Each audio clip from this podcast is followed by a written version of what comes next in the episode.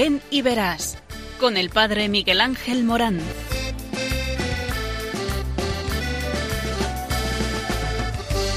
Aunque sean muchas las preguntas y si te surgen tantas dudas, de si es verdad lo que te canta.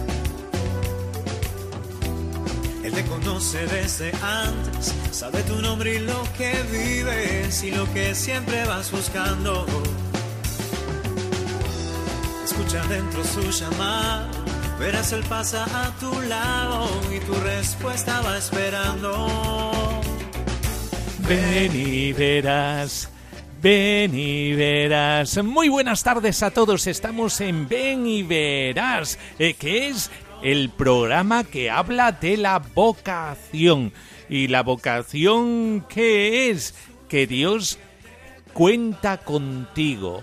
Y cuenta contigo y por eso Dios te ama. Y porque te ama, te llama. Y porque te llama, te envía. Y te envía a una misión, una misión preciosa eh, que el Señor desde el comienzo de tu existencia eh, te quiere regalar para ser feliz. Y es que Dios no solamente eh, te crea, eh, sino que se recrea en ti para que tú puedas conseguir la alegría y la felicidad verdadera, a la que te llama tu propia existencia. Es tan importante encontrar el sino de la vida, esta eh, vida que te llama hacia el amor, eh, que tenía que haber en Radio María un programa como este. Eh, para eh, contártelo, eh, para comunicártelo. Todos los medios de comunicación quieren comunicar algo y algo que es importante, si no, no tendríamos tantos medios para poder contagiar y poder comunicar algo como es este mensaje. Y Radio María, en Ven y Verás, lo que quiere hacer es esto, comunicar un mensaje importantísimo. Y es que el amor de Dios quiere recrearse en ti por medio de lo que tú también haces, por el sentido de la vida. Eh, es tan importante esto eh, que te lo comunico esta tarde. A ti, que me escuchas, tu vida merece la pena ser vivida. Tu vida está hecha para el amor. Tu vida cobra pleno sentido cuando la entregas, cuando la das, cuando realizas algo eh, por los demás desde el proyecto de Dios. Eh, agradar a Dios es esto, este mensaje de amor. Tú has sido diseñado para el amor. Y por eso eh, encuentra, encuentra el sitio. Dios te llama para el amor en el matrimonio. Dios te llama para el amor en el sacerdocio. Dios te llama para el amor en la vida religiosa, viviendo algún carisma dentro de la iglesia. Eh, Dios te llama como misionero. Dios te llama para emplear tu vida. Y emplear tu vida es darla como la dio Jesucristo. El camino ya lo sabemos. Mira a Cristo, mira a Cristo en la cruz y eh, te darás cuenta eh, que tu vida es una vida eh, que se despliega solamente en el amor. Por eso vamos a hablar de esto, de esta palabra vocación que proviene del latín vocare, que significa llamada. Sentir una vocación equivale a decir que alguien me está llamando. De otra manera que eh, si no sigues a esa vocación, tu vida no tiene sentido. Eh, por eso tenemos que tenerlo claro. Dios es quien llama, iluminados por la fe y experiencia enorme de la Iglesia, sabemos ciertamente que toda vocación viene de Dios. Y por eso eh, tenemos que hablar de una llamada y una llamada que proviene de la misma creación, de tu mismo existir. Por eso vamos a dejarnos interpelar por el Señor y entremos dentro de este programa eh, muchas veces vives tu vida eh, como si estuviera codificada. No sabes eh, para qué tu vida o te encuentras un poco perdido. Pues vamos a descodificarla. Si quieres interpretar tu vida, escúchanos, que aquí vamos a descodificarla para que todo sea más claro.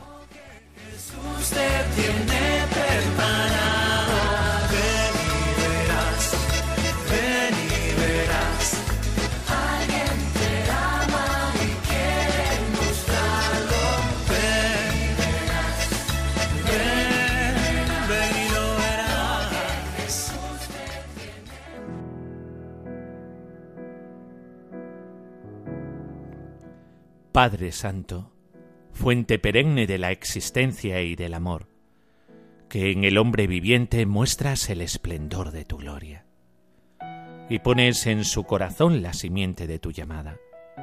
Haz que ninguno, por negligencia nuestra, ignore este don o lo pierda, sino que todos con plena generosidad puedan caminar hacia la realización de tu amor.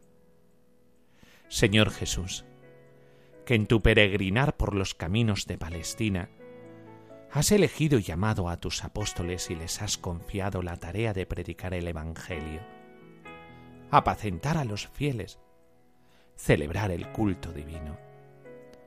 Haz que hoy no falten a tu iglesia numerosos y santos sacerdotes, que lleven a todos los frutos de tu muerte y de tu resurrección. Espíritu Santo, que santificas a la Iglesia con la constante dádiva de tus dones. Introduce en el corazón de aquellos que son llamados a la vida consagrada una infinita y fuerte pasión por el reino, para que con un sí generoso e incondicional pongan su existencia al servicio del Evangelio. Virgen Santísima, que sin dudar te has ofrecido al Omnipotente, para la actuación de su designio de salvación. Infunde confianza en el corazón de los jóvenes, para que haya siempre pastores celosos, que guíen al pueblo cristiano por el camino de la vida, y almas consagradas que sepan testimoniar en la castidad, en la pobreza y en la obediencia la presencia liberadora de tu Hijo, tu Hijo que está vivo y resucitado. Amén.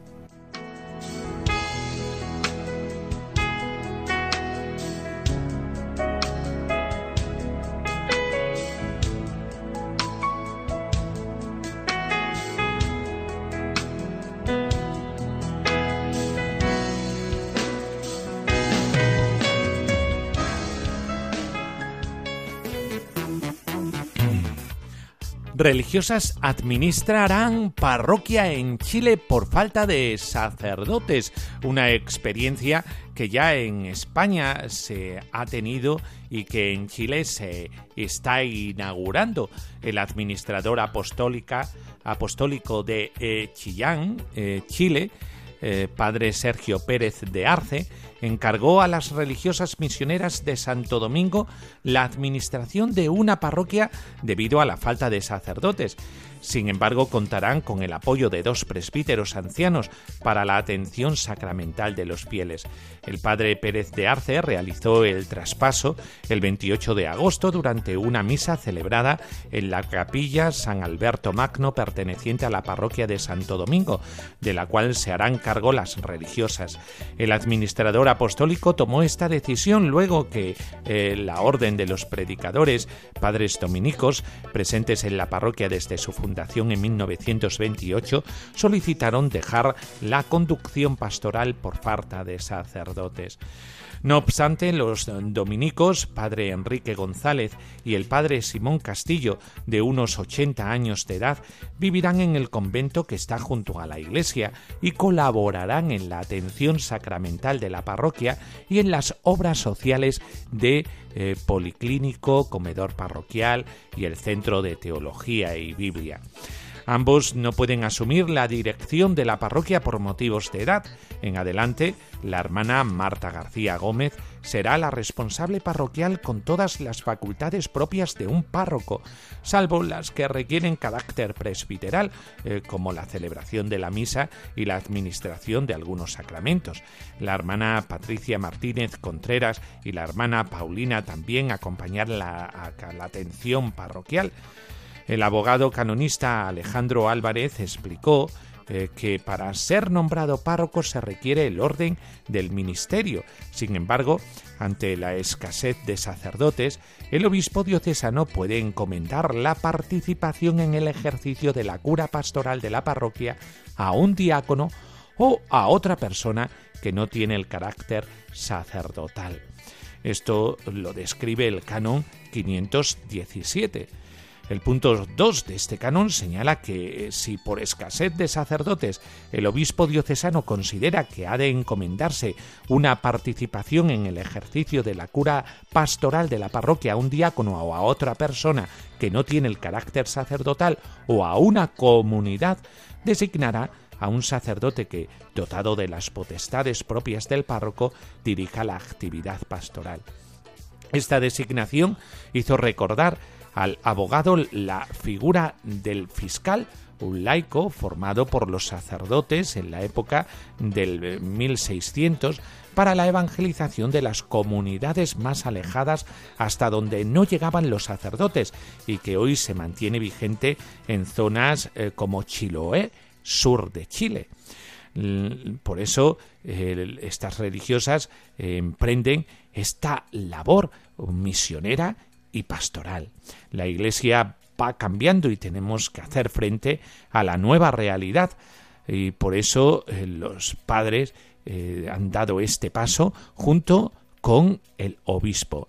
Y las funciones que van a desempeñar eh, es la de conducción y animación de los fieles y también la de el bautismo y la liturgia de la palabra. Y por eso eh, se hará con gran cariño, con gran pasión, con gran dedicación y con la fortaleza de eh, personas jóvenes eh, que pueden multiemplearse en las futuras tareas de la parroquia. Por eso la Iglesia que tiene que inventarse una nueva pastoral que hace que todos eh, podamos estar al tanto de las comunidades cristianas para que no falte la cura pastoral.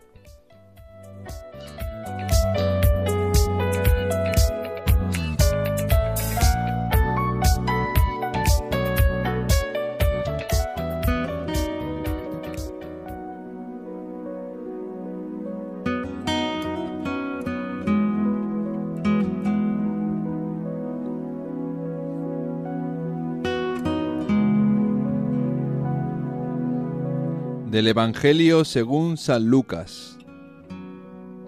Al acercarse al pueblo a donde iban, él hizo ademán de seguir adelante, pero ellos le rogaron insistentemente, Quédate con nosotros, porque atardece y el día ya ha declinado. Entró pues y se quedó con ellos. Sentado a la mesa con ellos, tomó el pan, pronunció la bendición, lo partió y se lo iba dando. Entonces se les abrieron los ojos, y le reconocieron, pero él desapareció de su vista. Se dijeron uno a otro, ¿no estaba ardiendo nuestro corazón dentro de nosotros cuando nos hablaba en el camino y nos explicaba las escrituras? Y levantándose al momento, se volvieron a Jerusalén, y encontraron reunidos a los once, y a los que estaban con ellos, que decían, Es verdad, el Señor ha resucitado, y se ha aparecido a Simón. Ellos, por su parte, contaron lo que había pasado en el camino y cómo le habían conocido al partir el pan.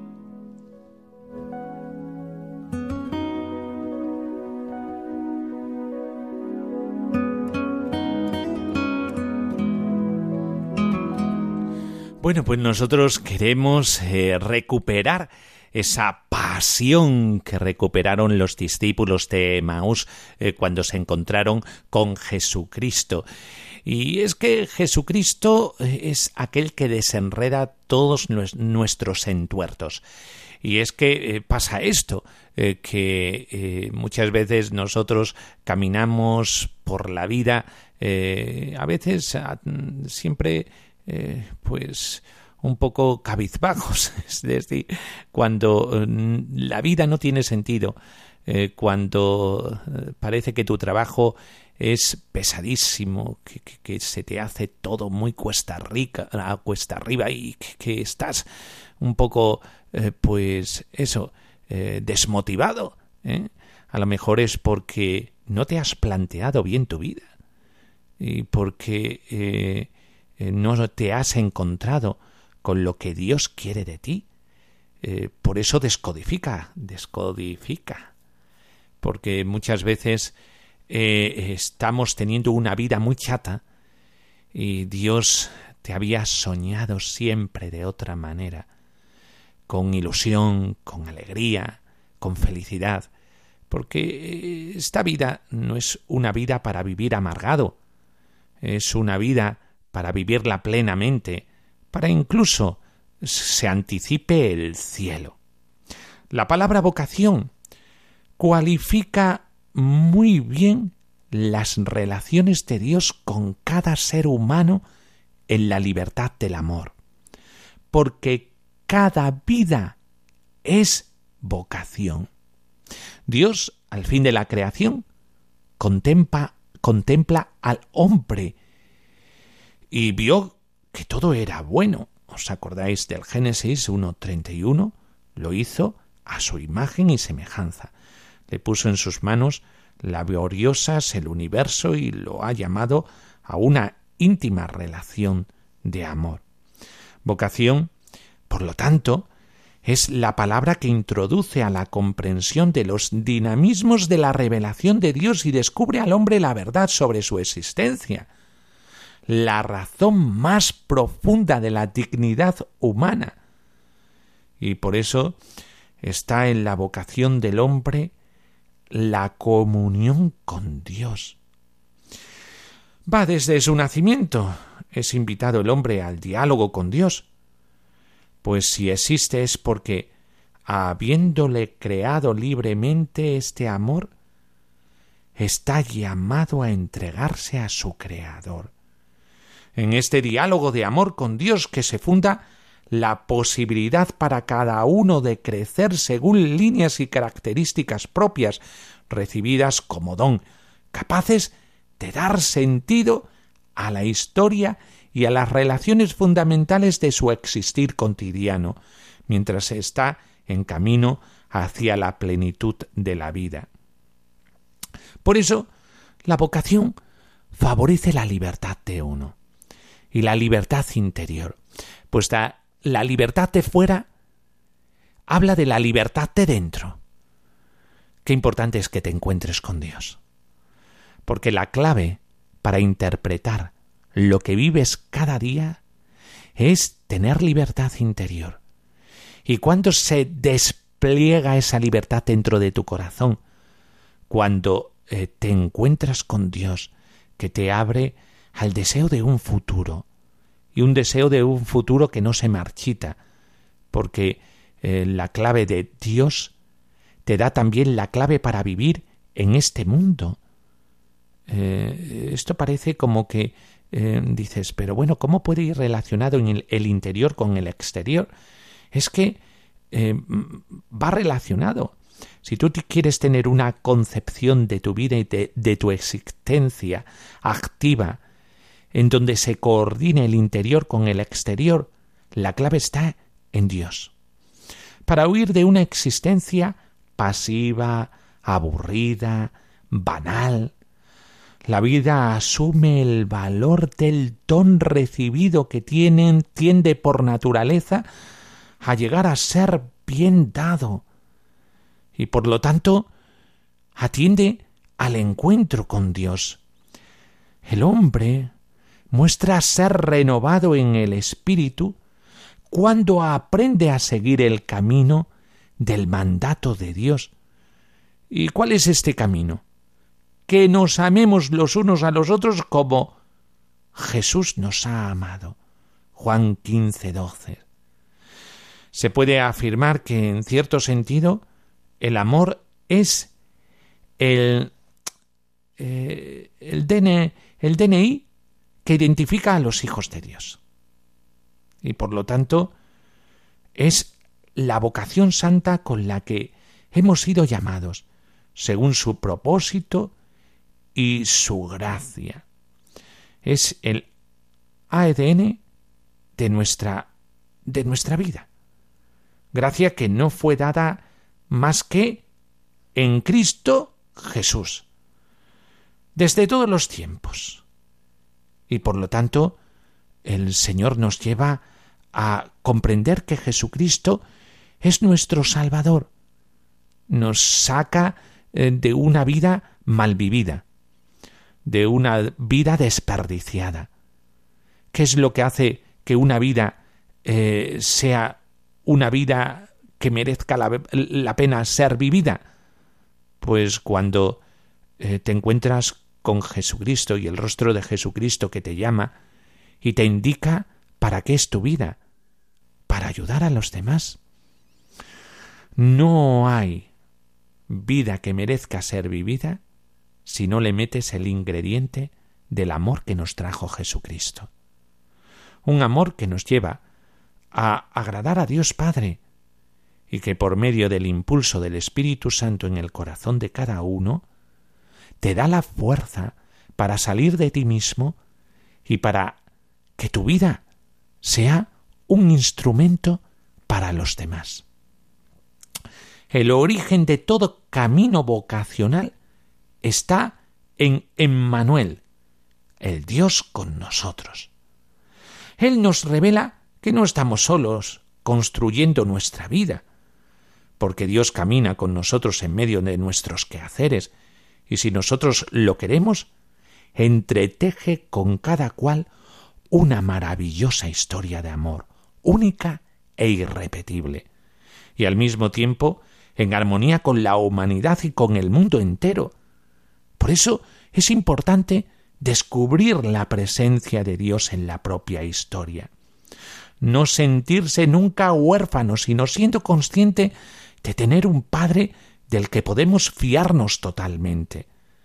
Este es el gran cambio que transforma el horizonte simplemente humano y lleva al hombre a comprender, como afirma la Gaudium et Spes, que no puede encontrarse plenamente a sí mismo sino en la entrega sincera de sí mismo. En estas palabras del Concilio Vaticano II está encerrado el secreto de la existencia cristiana y de toda la auténtica realización humana. Tú quieres realizarte a ti mismo. Encuéntrate con Dios. Encuéntrate con Jesucristo. Prueba. No pierdes nada.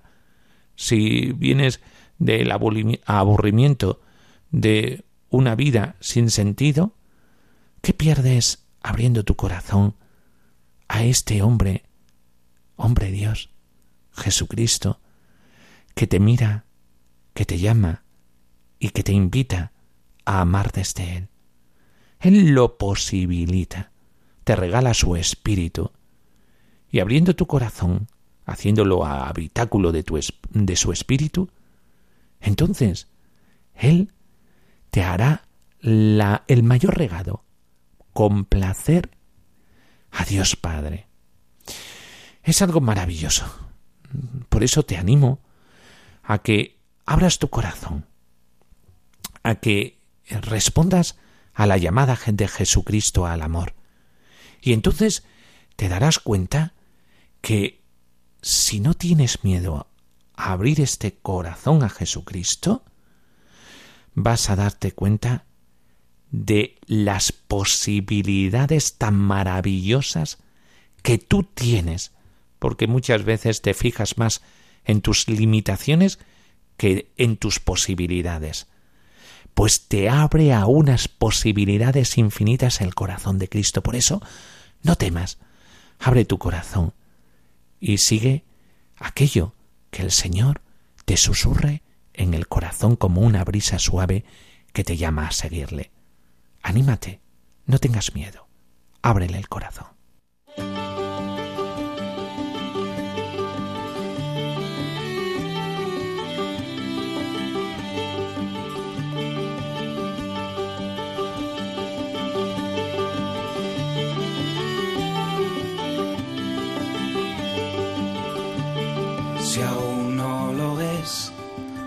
Pronto lo verás. Todo un Dios enamorado de ti. Habla bien de Él, que no mentirás. Todo lo hizo para hacerte feliz. Lo que pasa es que el mundo no quiere escuchar. No vaya a ser que vea, que entienda y se empape de esta alegría que nos quiere No vaya a ser que entienda, se convierta y se sane. No temas a la luz, no temas a la paz, no temas a la alegría, no tengas miedo a ser feliz, porque Él es el camino que se ha abierto para ti, porque Él es el que es ahora, puedes ser feliz. No temas a la luz, no temas a la paz, no temas a la alegría, no tengas miedo a ser feliz, porque Él es el camino que se ha abierto para ti, porque Él es el que es ahora, puedes ser feliz. No temas a la luz, no temas a la paz.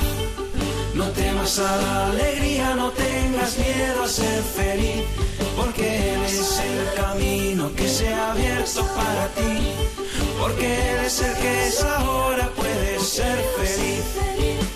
No temas a la luz, no temas a la paz, no temas a la alegría, no tengas miedo a ser feliz, porque Él es el camino que se ha abierto para ti porque Él es el que es ahora, puedes ser feliz. No temas a la luz, no temas a la paz, no temas a la alegría, no tengas miedo a ser feliz, porque Él es el camino que se ha abierto para ti, porque Él es el que es ahora, puedes ser feliz. No temas a la luz, no temas a la paz.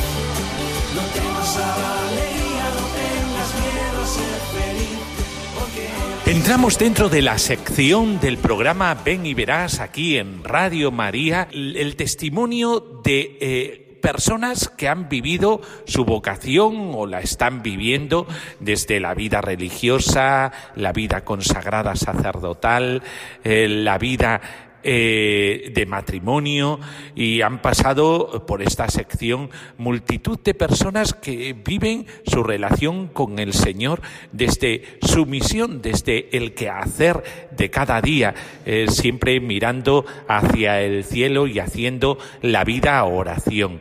Por eso, eh, en nuestros estudios está el Padre Cándido Fernández, que es sacerdote, sacerdote de la Sagrada Familia y que eh, va a comunicarnos eh, un poquito sobre su historia, su vida, eh, su sacerdocio vivido desde ese carisma concreto. Muy buenas tardes, Padre Cándido. Muy buenas tardes, Padre Miguel Ángel. Muy gustoso de poder estar aquí compartiendo con vosotros estas experiencias y vivencias que nos da la vocación sacerdotal y religiosa en mi caso también, ¿no? Así que estoy a vuestra disposición. Bueno, Padre Cándido, lo primero eh, es preguntarle eh, el origen de su vocación, es decir, ¿cómo Dios le llamó? Es muy posible que el Señor se vale de, de- lo sabemos, de mucha gente. Eh, cuando era niño pequeño, mm, vino como párroco don Ramón Núñez Martín aquí a Serradilla. Y bueno, y enseguida pues se hizo de muchos niños para ser seminaristas y luego para entrar al seminario y ser sacerdotes. Yo desde los cuatro años, que tengo así una cierta memoria, estoy diciendo siempre que quería ser sacerdote. En casa lo tomaban un poco como si fuera una cosa así de capricho de niño, pero luego vieron que no, que era una constancia permanente. Ah, y así siempre, ya me vestían de monaguillito, pero más que nada en el altar, no en las gradas para hacer el adorno y nada más, pero ya uno se va entreteniendo con todo eso. Y a los siete años me confirmó el señor obispo de Plasencia, don Juan Pedro Zarrán y Puello, y cuando nos reunió a todos los muchachos, estábamos inquietos todos, porque claro, era una novedad. Y preguntó, ¿alguno de vosotros, éramos bastantes, porque cada cinco años era la visita pastoral, ¿alguno de vosotros quiere ser sacerdote? Entonces yo levanté, levanté la mano, levanté la mano y él miró al maestro como diciendo, este muchacho tan enreda y tan movido, ¿qué pasa con él? Siete años. Y el maestro hizo así con la cabeza afirmándolo. Entonces me atrajo hacia sí, ahí no sé qué me dijo, a mí me asombraba ver a un, un, personaje así, que era la primera vez que yo veía a un obispo. Bueno, y aquello quedó clavado en mí, ¿verdad? Bueno, fue transcurriendo todo esto y ya don Ramón, el que cité al principio, nos invita a ser monaguillos. Y eso significaba ir a su casa todas las tardes, ya con idea de prepararnos para entrar al seminario. Hice la primera comunión a los ocho años y él nos había dicho siempre que lo que pidiéramos el día de la primera comunión en la misa,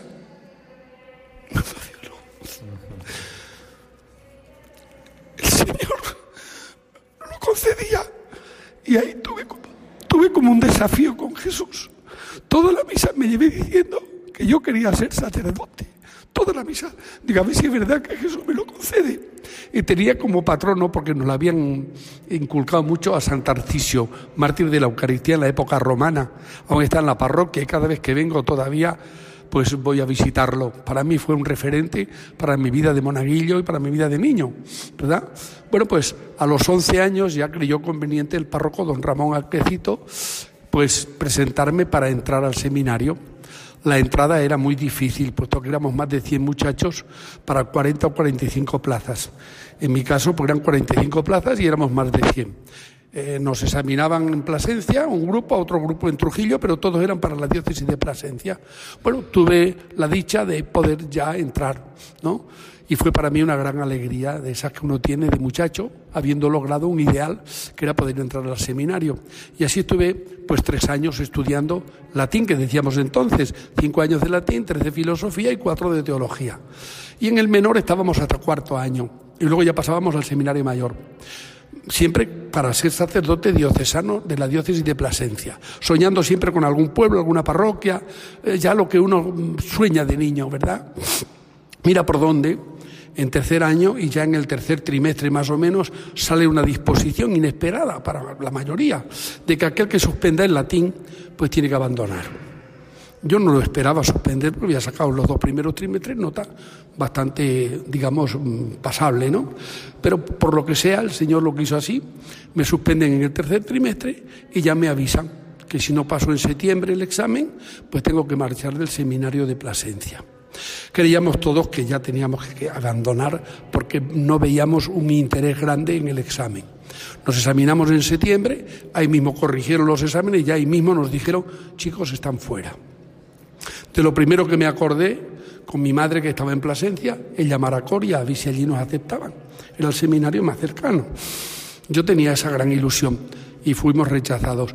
Llamé al aspirantado de los padres de diocesanos, de, operarios, y también fui rechazado. Y algún otro lugar también.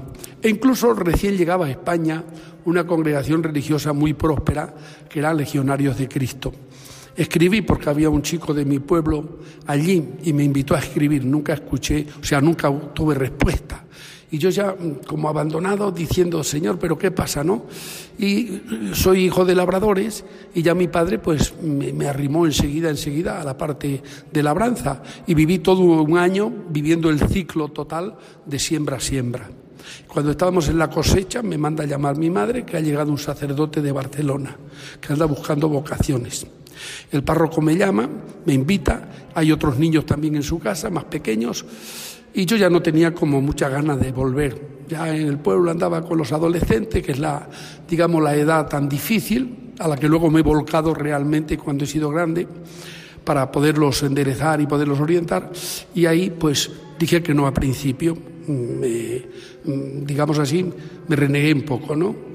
Pero mira por dónde, soy muy variano desde siempre. La Santísima Virgen me tiene siempre ahí en su, en su manto, ¿no? Mira por dónde van los seminaristas mayores de Serradilla a verme a casa y me piden que les entregue las notas y la carta de presentación o la carta, digamos, certificado de conducta, que era buena. Y yo lo tenía sobre el respaldo de una imagencita de la Inmaculada que tenía en casa que aún la conservo y la tengo con un cariño grande. Y cuando echo mano de ese sobre, yo no sé qué noté en mi mano, corazón y en mis sentimientos, que entré diciendo que no y salí diciendo que sí. Y todo fue en las fracciones de un minuto posiblemente. Mi madre quedó admirada, fuimos a ver al párroco, el párroco creyó que era como una especie de broma, al final sí aceptaron. Y bueno, hicimos el sacrificio de irnos a Barcelona. Uno cuando pone el ideal y el Señor lo bendice, tira para adelante a una fuerza de todo. Echamos de Serradilla a Barcelona 48 horas y yo iba al frente de seis muchachos pequeños, de Casas de Millán y de Serradilla. Bueno, fue una odisea. Allí nos estaban esperando ya en Barcelona y entramos ya. Como yo llevaba ya estudios de Plasencia, pues allí ya me colocaron en cursos superiores, ¿verdad? Incluso enseguida me, piden que ya haga filosofía, que estaba preparado para hacer la filosofía. Y me ponen ya como postulante al ser congregación religiosa, pues hacemos un año de postulantado y luego nos llevan al noviciado. Y pude hacer el noviciado enseguida. A los 17 años hice los votos religiosos de pobreza, castidad y obediencia, después de haber pasado ese año en el noviciado, que fue para mí muy rico, a pesar de tener esa edad así tan juvenil, muy rico y muy lleno de atención de, nuestros superiores y también de la protección de la Virgen. Como dije, soy muy devoto de ella, nunca me aparté y para mí fue un milagro que al sacar aquel sobre que he dicho antes, pues María en su Inmaculada Concepción me atrajo como para sí. Ahí fue un vuelco tremendo, ¿no? Tanto que he rescatado esa imagen que la tenía mi madre yo me fui luego a Argentina. Bueno, seguí estudiando. Nosotros la congregación se dedica a la familia en su arco desde el nacimiento hasta la muerte, pero sobre todo con niños y jóvenes en colegios y en grupos juveniles, etcétera, ¿no? Entonces, bueno, cuando terminé la filosofía me mandaron de prácticas de enseñanza cuatro años. Ya estuve de maestro con enseñanza primaria. Al término de esos cuatro años, que ya nos habían probado bien en la parte docente, pues me llevaron a estudiar teología. En Barcelona mismo estudiamos la teología. Pero al mismo tiempo, a la tarde, como teníamos colegio cercano pegado al seminario, por la tarde seguíamos dando clases ya los que teníamos estudios ya para poder dar clase. Me ordené a los 27 años, mis compañeros de Plasencia se ordenaron cuatro años antes porque ellos, claro, no hicieron esa práctica de docencia, pero yo con mucho gusto y muy contento de haberla hecho por la experiencia que a uno le da todo esto, ¿no? Éramos muchachos jóvenes, pero eso clava en nosotros. Bueno, me ordeno el año 1967 fue una alegría enorme, cuatro sacerdotes, otro que pasó la misma historia que yo y también se llama Cándido. Y hicimos la misma trayectoria, seminario suspenso de latín, congregación religiosa de hijos de la Sagrada Familia, sin ponernos de acuerdo ni saber que uno iba ni el otro tampoco. Son cosas de la mano de Dios, nos fue llevando. Todavía ese padre vive, en este momento está en Colombia y nos encontramos muy a menudo. Bueno, de ahí fue transcurriendo ya los tiempos y los superiores me mandaron a Argentina me pidieron que por lo menos hiciera una experiencia de tres años. A uno le tira la tierra y le tiran los padres, sobre todo. Pero bueno, Dios está siempre por encima y le va llevando a uno por los caminos que uno a lo mejor no entiende y que le parece que hay siempre muchos obstáculos. Sin embargo, esos obstáculos se van haciendo luego llanos, ¿no? Eh, eso de allanar los, los, montes y rellenar los valles que dice Juan Bautista, pues yo lo veía en mi, en mi trayectoria sacerdotal y de vida religiosa. Entonces me mandan a Argentina por tres años. Me prometen los superiores que sería solamente tres años. Cuando cumplí los dos de estar allí, que fui un poco así medio sorprendido a ver qué podía ocurrir, pero enseguida me hice a la, a la gente, a los chicos, enseguida, ¿no? Entonces, a los dos años de estar allí, me invitan a hacer cursillos de cristiandad estaban floreciendo entonces en La Pampa, ciudades de La Pampa que eran ciudades agnósticas, no asistían a, los, a, las iglesias, la parte de sacramentos era una nulidad prácticamente, los muchachos no se les veía con entusiasmo religioso y eso a los que veníamos de España en aquel momento, la década de los 60, 70, pues nos chocaba mucho. Entonces todo esto nos entusiasmaba más para hacer algo. Y el cursillo de cristiandad realmente uno que va de sacerdote dice, ¿qué me podrán enseñar a mí aquí? Pues sí, Aprendí todo, todo lo que en este momento soy. Ahí empecé a conocer al laico que en la vida del seminario en aquella época no nos lo enseñaron. Vivir y compartir con ellos un apostolado, o compartir con ellos una fiesta, o compartir con ellos un sacramento, etcétera, ¿no? No nos lo enseñaron. Pero fui descubriendo a través del cursillo de cristiandad esa, ese papel tan hermoso que tiene el laico que se compromete con el Señor. Y de ahí ya, digamos, tiré para adelante. Y había escrito una carta a los superiores diciéndoles que ya me quedaba un año, que buscaran suplente, porque con un año tenían tiempo para buscarme un suplente, no fuera luego una excusa de decir que me quedara más tiempo, ¿no? Bueno, eh, cuando estoy en, ese, en esa carta es cuando hice cursillo. Señor, me tocó el corazón muy fuerte, como diciendo, ¿cómo vas a abandonar este campo que has empezado ahora a conocer? ¿Cómo lo vas a abandonar? Bueno, pues escribí a los superiores diciéndoles que mantuvieran en, en, el aire esa petición. Esos tres años se convirtieron en 30, por la gracia de Dios. Luego el Señor me invita a través de todo esto a llevar a los jóvenes, a los, sobre todo adolescentes. Es una pasión que tengo con ellos, porque yo pasé un año de adolescencia muy desorientado en Serradilla, el año que salí del seminario. Menos mal que me acerqué a la iglesia, que nunca la abandoné, que los seminaristas que venían me apoyaron mucho. Si no, yo no sé qué hubiera sido de, de mi vida con esos 15 añitos que tenía en esos momentos. Y eso ha sido lo que me ha atraído tanto a trabajar con los adolescentes. Allí en después de cursillo, que luego me metí a trabajar en el movimiento, recorrí eh, la Pampa, a la Patagonia, Tierra del Fuego, todo aquello que hay más abajo, 3.000 kilómetros de donde yo estaba, siempre trabajando por la Iglesia a través del movimiento de cursillo de cristiandad. Y esto me llevaba luego a estar con los jóvenes y a preparar con ellos también movimientos que tengan que ver esa vivencia tan fuerte de Iglesia como viví yo, siendo ya sacerdote incluso, ¿no?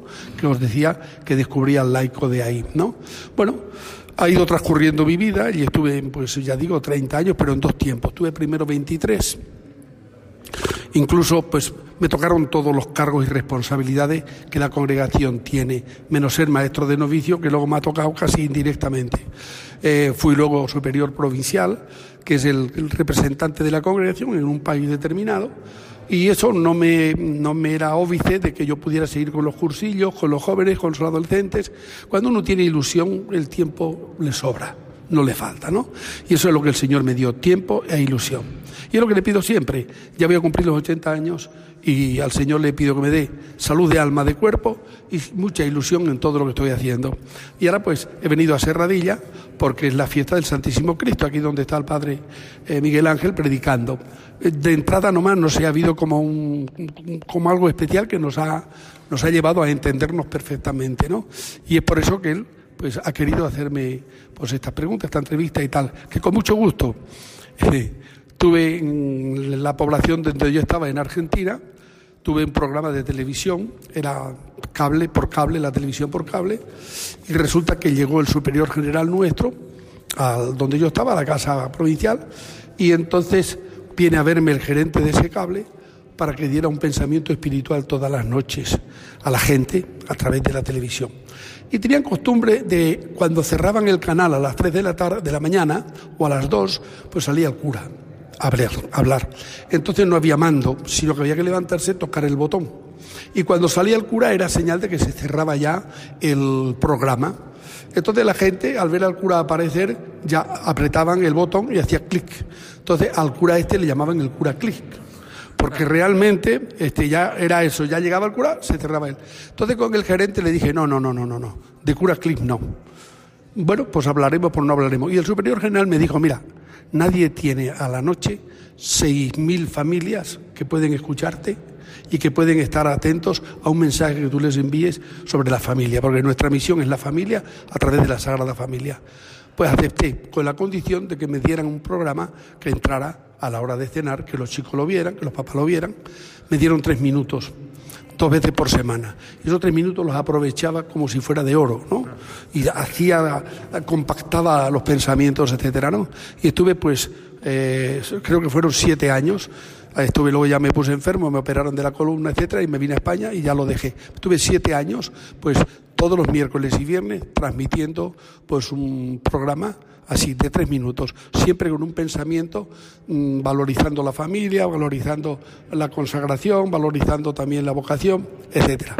Bueno, eh, en verano incluso me venía de la playa, a lo mejor que estábamos de vacación unos días y ya tenía toda la ropa en la en el canal y ahí me vestía ya y era a las 4 de la tarde decía buenas noches, pero calientaba el sol, no perdí nunca un programa por el tiempo, ¿no? Y eso me llevó mucho a, llegar a la gente. La gente luego lo disfrutaba y esperaban por la noche la hora de cenar para escuchar al padre a ver qué es lo que me decía. Y luego los chiquitos pequeños de parvulito me decían en el colegio, te he visto, te he visto. Digo, pues tírame un besito cuando me veas. Y luego al día siguiente volvían y me decían, te hemos tirado un beso, pero tú no nos has tirado un beso. decían ellos, ¿verdad? Los muchachos con ellos pues son, son angelitos de Dios, ¿no? Bueno, y así fue transcurriendo todo esto y ya el año 2000 tuvimos capítulo general en Barcelona y ya pedí al superior general. Había sufrido mucho con el famoso corralito, porque en Argentina viví cinco cambios de moneda. Viví la guerra de las Malvinas como capellán también de Marina. Viví también pues la, la, dictadura y la guerrilla. Tuvimos muchos descalientos en este aspecto, incluso mm, exalumnos que se dedicaron a todas estas cosas, ¿no? Y Luego, cuando volví por segunda vez, me tocó el famoso corralito, que habrán oído hablar de él, y que parece que ahora está también otra vez. Y eso me desgastó mucho. Y ya pedí a los superiores que para dar un poco más, más adelante, pues volviera a España. Ellos me hicieron caso, me dieron esta concesión, y ya llevo en Madrid unos años de párroco en la parroquia Jesús de Nazaret. Pero no he dejado los cursillos, que fueron los que me dieron ese empujón fuerte para mi compromiso con el Señor y con la Iglesia. Bueno, estaría hablando toda la noche ¿Qué edad tiene Padre Cándido, aunque sea una indiscreción? Gracias a Dios, el día 7 de diciembre, víspera de la Inmaculada, por eso la Inmaculada para mí es un referente tan grande que ella me ha ayudado en todo momento. Podría contar aquí vivencias y, no parar, pero son extraordinarias porque Cristo es humano. El día 7 de diciembre cumplo, si Dios quiere, 80 años. Y Padre, después de contarnos toda su experiencia, ¿usted puede decir que es feliz? Se lo he dicho a muchos. Digo, no creo que haya gente tan feliz como soy yo. No lo creo, no lo creo. A pesar de que me han ocurrido mil cosas, ¿no? Eh, todas estas cosas que os he contado antes, de atravesar situaciones difíciles, pero siempre por la gracia de Dios las hemos superado y hemos tirado adelante. Nunca he dicho que no, nunca he intentado mirar atrás, pero no por mi, por mi valía, sino porque el Señor me ha estado siempre al lado. Y la Virgen, yo para mí ha sido María siempre mi protectora, mi madre, mi todo, mi todo. Eh, os diría aquí casi de memoria más de 50 advocaciones marianas, porque siempre las he estudiado y las he vivido, y tengo como, como a la Virgen como un referente. A donde quiera que voy, si hay ermita mariana o hay santuario mariano, allí me tienen para ver la imagen, para ver su protección en ese pueblo o ciudad y para ver cómo apareció en esa, en esa tierra, ¿verdad? Para mí es la madre y María siempre me ha ayudado en todo momento. Así es que, que ya, y os digo, Radio María. A Radio María la descubrí en Argentina, no la conocí aquí en España. Y teníamos, yo estaba encargado también del seminario nuestro de Buenos Aires y la señora que nos lavaba y planchaba, ella en una terraza arriba, todas las tardes se entretenía a escuchar Radio María. Me decía, padre, venga, venga, que ahora van a hablar de España, venga, venga, venga. Y subía con los seminarios de allí descubrí Radio María y me gustó muchísimo. Es una anécdota, pero que realmente os puedo contar como experiencia. Pues sí, como decía el padre Miguel Ángel, muy feliz, muy feliz.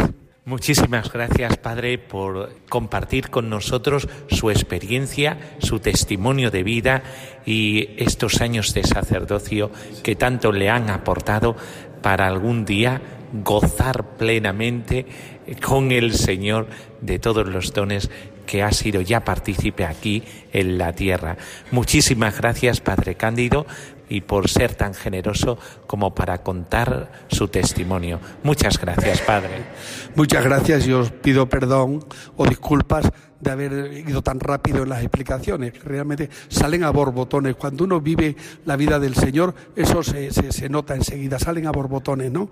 Yo le pido esa gracia. Que el Señor os bendiga siempre. Muchas gracias, Padre, y ya sabéis, si quieres ser feliz, di sí al Señor. Y si es por mediación de María, todavía más, porque ella es maestra del sí.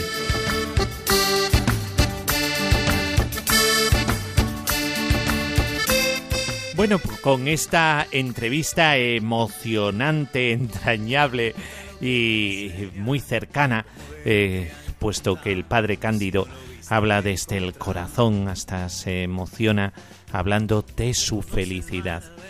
A esto es a lo que se dedica Radio María, a regalarnos la felicidad que sintió en su corazón la Virgen María cuando dijo que sí al plan de Dios, la felicidad que sintió Jesucristo entregándose del todo por los demás, por nosotros.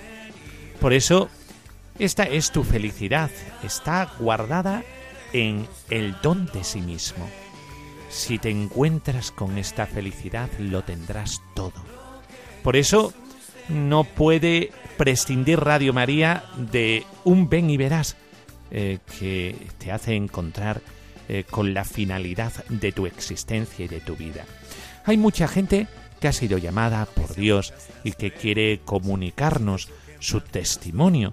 Por eso, si queréis participar en este programa, eh, podéis eh, enviarnos un correo electrónico, un archivo de voz o por escrito, el testimonio de tu vocación. porque hay muchos padres cándidos y hay muchas personas que le han dicho que sí al Señor y que se han encontrado con esta emocionante libertad que es capaz de abarcar toda una vida, haciéndola sumamente atractiva, hasta tal punto de adelantarse, como decíamos, el cielo en esta tierra. Por eso, si quieres comunicarte con nosotros, escribe a ven y verás uno en número arroba radiomaria.es. Vuelvo a repetirlo, ven y verás uno en número arroba radiomaria.es. Y nosotros pondremos ese testimonio aquí en este programa los miércoles en Ven y Verás. Pues eh, nos despedimos, como no, con la bendición, la bendición de Dios Todopoderoso, Padre, Hijo y Espíritu Santo, descienda sobre vosotros. Amén. Pues ahí, en el control, Vicente Rosso y en el micrófono Miguel Ángel Morán para serviros. Pues ánimo hacia adelante, que el Señor te ama tanto cuenta contigo para realizarte y ser feliz. Hasta el próximo programa.